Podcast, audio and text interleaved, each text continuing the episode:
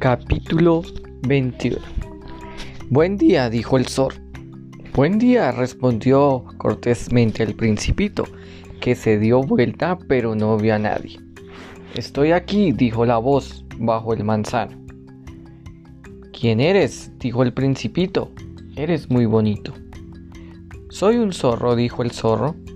Ven a jugar conmigo, le propuso el principito. Estoy tan triste, no puedo jugar contigo, dijo el zorro. No estoy domesticado. Ah, perdón, dijo el principito. Pero después de reflexionar, agregó.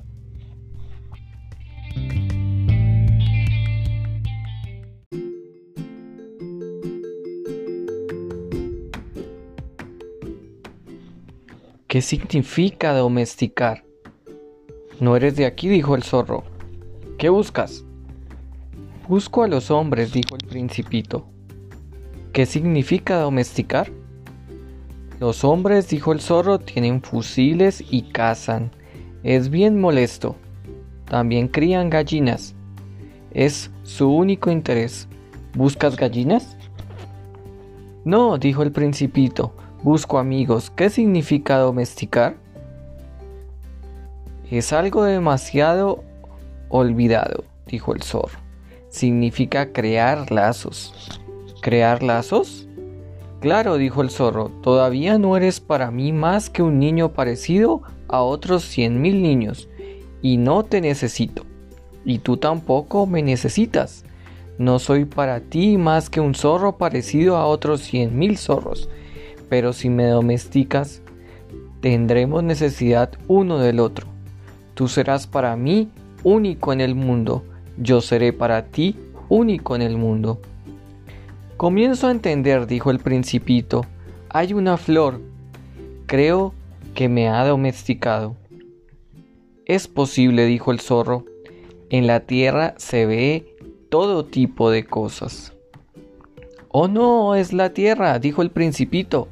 El zorro pareció muy intrigado. ¿En otro planeta? Sí, ¿Hay cazadores en aquel planeta? No. Es interesante. ¿Y gallinas? No. Nada es perfecto, suspiró el zorro. Pero el zorro volvió a su idea. Mi vida es monótona.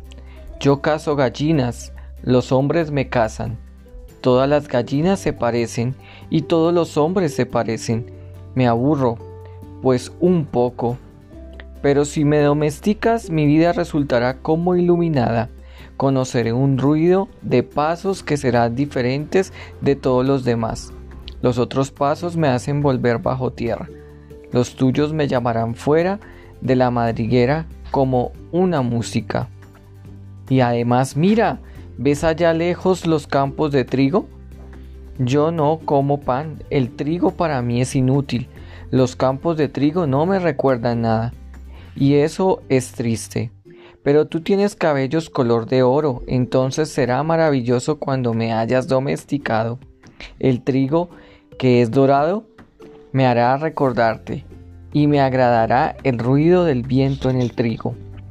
El zorro se cayó y miró largamente al principito. Por favor, Domestícame, dijo. Me parece bien, respondió el principito, pero no tengo mucho tiempo. Tengo que encontrar amigos y conocer muchas cosas. Solo se conoce lo que, se, lo que uno domestica, dijo el zorro. Los hombres ya no tienen más tiempo de conocer nada. Compran cosas ya hechas a los comerciantes. Pero como no existen comerciantes de amigos, los hombres no tienen más amigos. Si quieres un amigo, domestícame. ¿Qué hay que hacer? dijo el principito. Hay que ser muy paciente, respondió el zorro. Te sentarás al principio más bien lejos de mí, así en la hierba. Yo te miraré de reojo y no dirás nada. El lenguaje es fuente de malentendidos pero cada día podrás sentarte un poco más cerca. Al día siguiente, el principito regresó. Hubiese sido mejor regresar a la misma hora, dijo el zorro. Si vienes, por ejemplo, a las 4 de la tarde, ya desde las 3 comenzaré a estar feliz. Cuanto más avance la hora, más feliz me sentiré. Al llegar las 4 me agitaré y me inquietaré, descubriré el precio de la felicidad. Pero si vienes en cualquier momento, nunca sabré a qué hora preparar mi corazón. Es bueno que haya ritos. ¿Qué es un rito? dijo el principito. Es algo también demasiado olvidado, dijo el zorro. Es lo que hace que un día sea diferente de los otros días, una hora de las otras horas. Mis cazadores, por ejemplo, tienen un rito. El jueves bailan con los jóvenes del pueblo. Entonces el jueves es un día maravilloso. Me voy a pasear hasta la viña. Si los cazadores bailaran en cualquier momento, todos los días se parecería y no tendría vacaciones. Así el principito domesticó el zorro, y cuando se aproximó la hora de la partida, ah, dijo el zorro, voy a llorar. Es tu culpa, dijo el principito, yo no te deseaba ningún mal, pero tú quisiste que te domesticara. Claro, dijo el zorro, pero vas a llorar, dijo el principito. Claro, dijo el zorro, entonces no ganas nada. Sí gano, dijo el zorro, a causa del color del trigo. Luego agregó, ve y visita nuevamente a la rosa. Comprenderás que la tuya es única en el mundo y cuando regreses a decirme adiós, te regalaré un secreto. El principito fue a ver nuevamente a la rosa. ¿Ustedes no son ningún?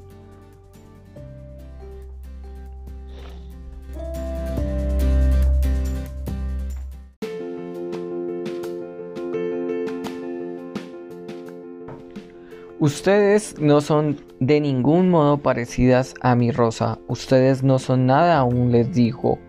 Nadie las ha domesticado y ustedes no han domesticado a nadie. Ustedes son como era mi zorro.